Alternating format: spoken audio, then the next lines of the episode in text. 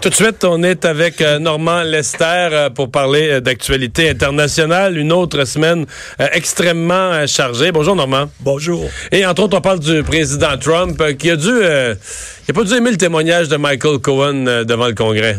Non, parce que Cohen a dit que c'était un menteur, un tricheur, hein, et puis c'est vrai, mais hein, veut dire qui qui va contester? Et puis il a dit aussi que qui a été complice des actes criminels euh, euh, euh, qu'il a commis. C'est quand même grave et je voyais hier que les experts estiment qu'il y a actuellement une dizaine d'enquêtes de caractère criminel qui sont menées contre Donald Trump et des membres de sa famille.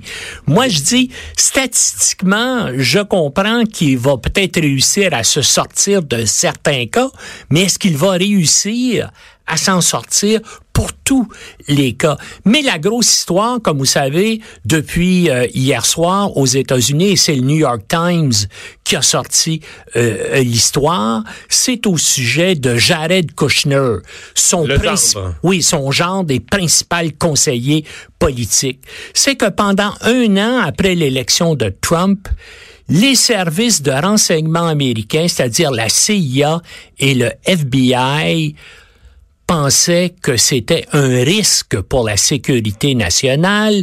Il a soumis, bien sûr, des demandes d'habilitation sécuritaire pour avoir la cote ultra secret qui est nécessaire pour travailler à la Maison Blanche. Et là, les services de renseignement se sont aperçus que ces déclarations-là étaient pas complètes. On lui a renvoyé le document. Il a dû l'amender au moins à cinq reprises.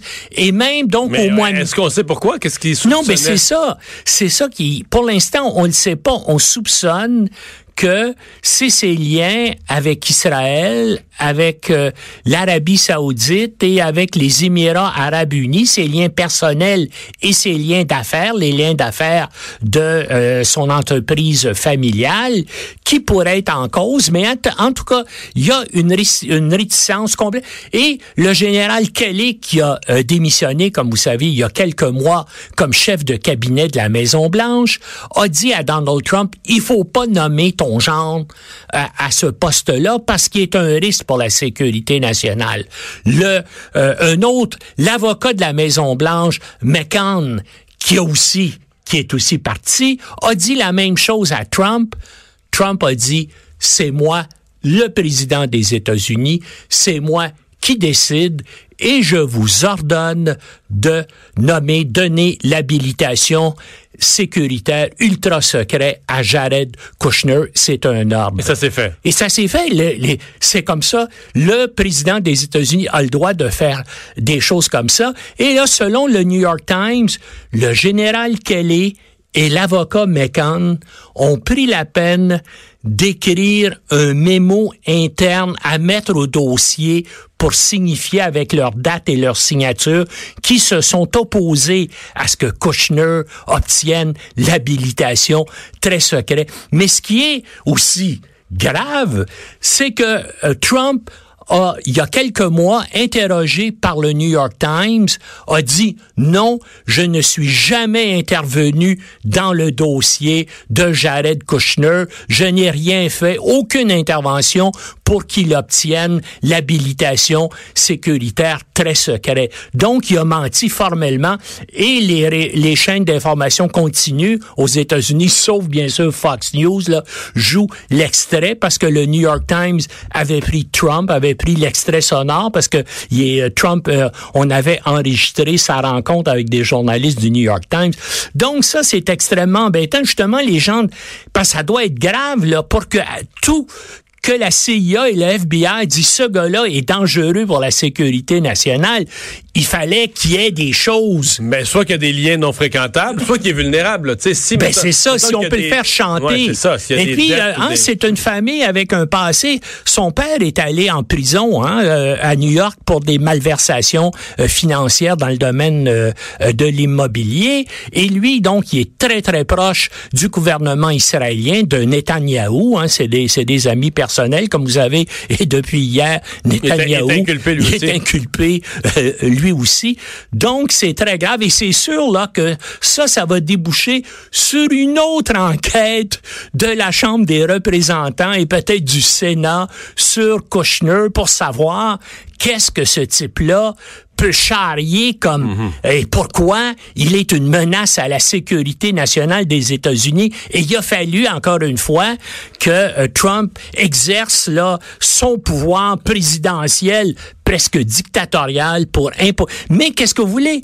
C'est mais les, le- les, les États-Unis actuellement sont gouvernés comme une monarchie. Il y a un roi qui s'appelle Trump Ier et il y a deux, il y a une princesse bien sûr sa fille et puis il y a trois princes donc son gendre et puis ses deux fils. Hein, et c'est les gens qui sont les plus près de Trump et, c'est- et c'est les seules personnes sur qui Trump compte vraiment. À part ça, il se méfie de tout le monde. Ben, il s'agit de voir, justement, tout le monde qui est passé depuis deux ans à la Maison-Blanche, qui sont restés quelques mois, qui ont démissionné.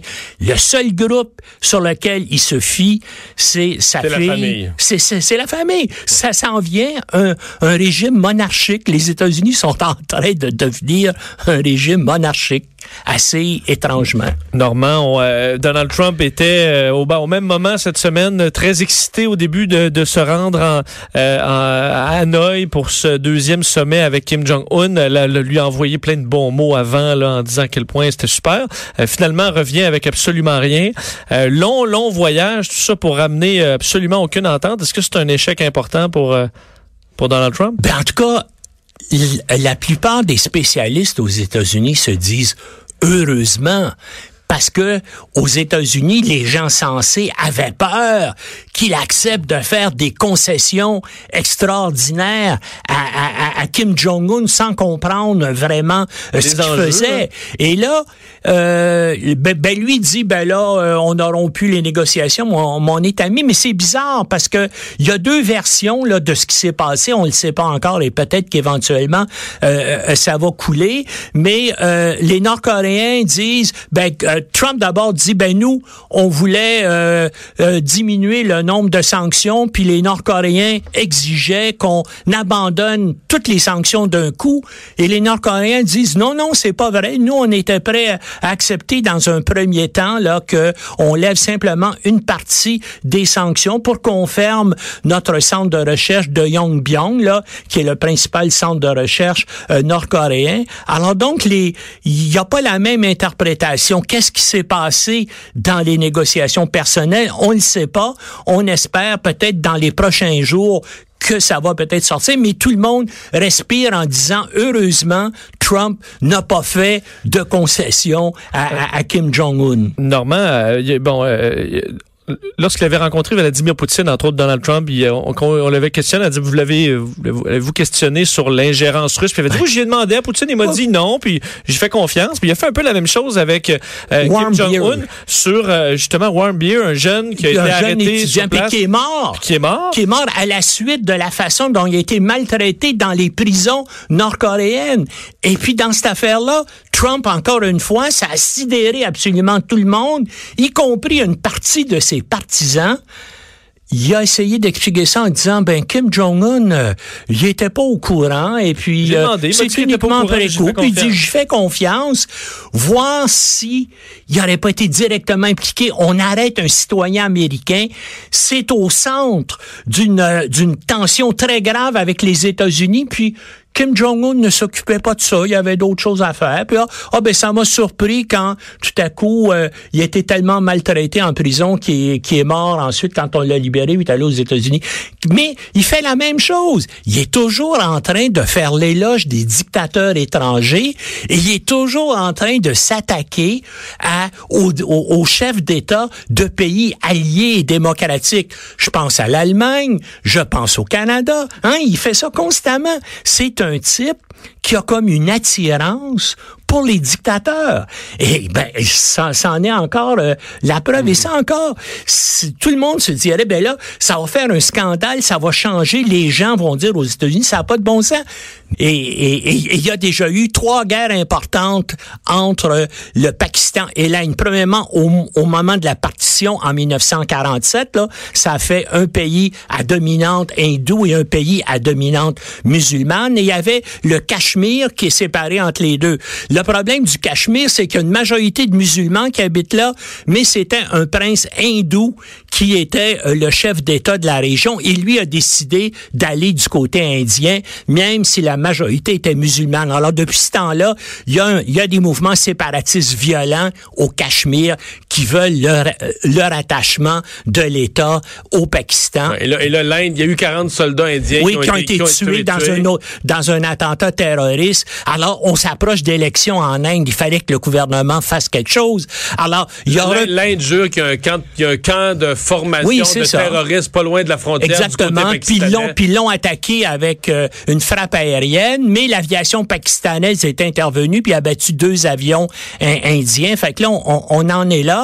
Euh, Mais quand on abat des avions, ça commence à. Oui, ça, ça devient très grave. Puis il y a eu. Ça, ça, ça c'est la quatrième guerre, là, entre les. Les, euh, les trois autres fois, les deux pays n'avaient pas d'armes nucléaires. Mais ils en ont euh, depuis. Alors, il y a toujours un danger là d'escalade des opérations. Depuis 24 heures, on dirait-tu que ça s'est calmé un peu? Je pense que ça s'est atténué. D'ailleurs, les Pakistanais, oh, ils avaient capturé un des pilotes. Ils l'ont remis tantôt. Puis ils l'ont remis, je pense, il y a une heure environ aux Indiens. Alors, on peut penser que ça va euh, s'atténuer, mais on ne sait jamais. Puis il y a beaucoup d'animosité entre les musulmans et les, et les hindous dans cette région-là du monde. Normand Lester, merci beaucoup d'avoir été là. À la semaine prochaine, on s'arrête pour la pause. Le retour de Mario Dumont.